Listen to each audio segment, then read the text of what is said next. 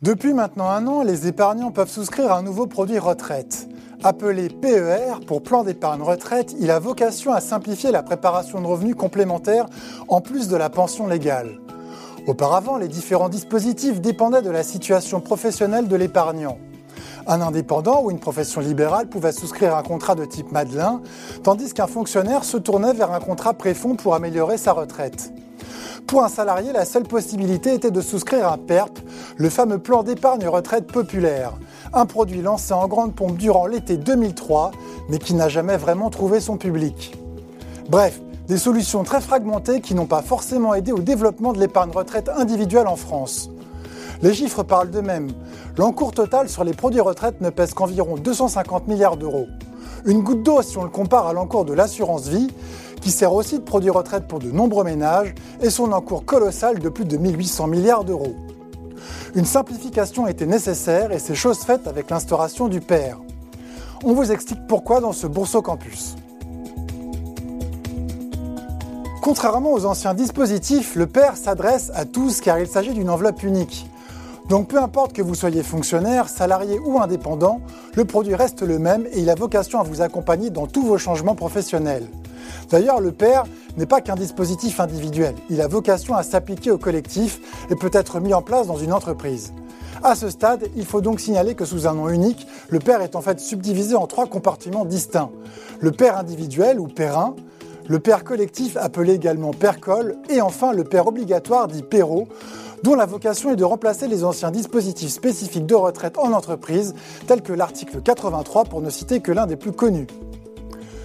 Concernant le PER1, le produit peut prendre deux formes distinctes. La plus courante est celle d'un contrat d'assurance de groupe. Dit autrement, le PER1 ressemble énormément dans sa présentation à un contrat d'assurance vie classique. Présence d'un fonds en euros pour sécuriser le capital et des unités de compte pour diversifier et chercher du rendement. Les modes de gestion sont également très proches de ceux en vigueur en assurance vie. L'autre forme adoptée par le PER1 peut être celle du compte titre une enveloppe proposée par de nombreux gérants d'actifs à destination des épargnants qui ne jurent que par la bourse et les actions détenues en direct. Deux sensibilités différentes dans la manière d'investir, mais au service d'un objectif unique, servir un complément de revenu pour la retraite. L'un des inconvénients majeurs de ces produits, c'est qu'il faut souscrire et verser des primes pour se constituer un capital que l'on ne pourra toucher qu'une fois à la retraite ce qui peut faire une longue période et qui explique pourquoi ils sont identifiés auprès du grand public comme des produits tunnels. Il faut également mentionner que les contrats retraite d'ancienne génération n'admettaient, sauf exception, qu'une seule forme de sortie, la rente viagère, une modalité pas du tout populaire auprès des ménages. La mise en place du PR gomme une grande partie de ses défauts. Le souscripteur est enfin libre de choisir une sortie en capital ou en rente. De plus, contrairement aux anciens produits, il existe de nombreux cas de sortie anticipée c'est-à-dire la possibilité pour l'épargnant de récupérer son argent avant l'âge de la retraite. On peut citer pêle-mêle l'achat d'une résidence principale, un coup dur comme une période de chômage, une maladie ou un décès. Autant de possibilités qui assouplissent considérablement le produit et devraient faciliter son adoption par le grand public. Autre point très positif, il faut mentionner que la possibilité de transfert est largement gravée dans le marbre de la loi. Non seulement il est possible de transférer un produit individuel d'un organisme à un autre, mais il est également possible de le faire dans le cadre d'un produit collectif.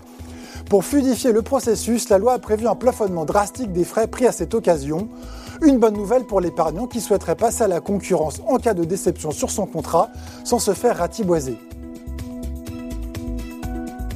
Comme souvent lors d'un lancement d'un produit d'épargne, le législateur l'accompagne d'avantages fiscaux pour favoriser sa souscription. C'était déjà le cas pour les produits retraite d'ancienne génération, et à cet égard, le père ne déroge pas à la règle. Les versements que vous effectuez sur un père sont déductibles de votre revenu imposable. Les contribuables soumis à un taux marginal d'imposition important pourront donc utiliser les versements sur un père pour optimiser les déductions d'impôts dont ils peuvent profiter au titre de leur disponible retraite. Cette information est mentionnée dans la dernière page de votre déclaration de revenus. Pour résumer, l'avantage fiscal octroyé dans un pair vous est accordé à l'entrée, mais cela signifie que lors de la sortie en capital ou en rente, vous serez imposé au titre de l'impôt sur le revenu et du prélèvement forfaitaire unique. Dans le jargon fiscal, on parle de différé d'imposition. Si vous êtes un contribuable peu imposé, vous pouvez vous poser la question de l'intérêt de souscrire un pair.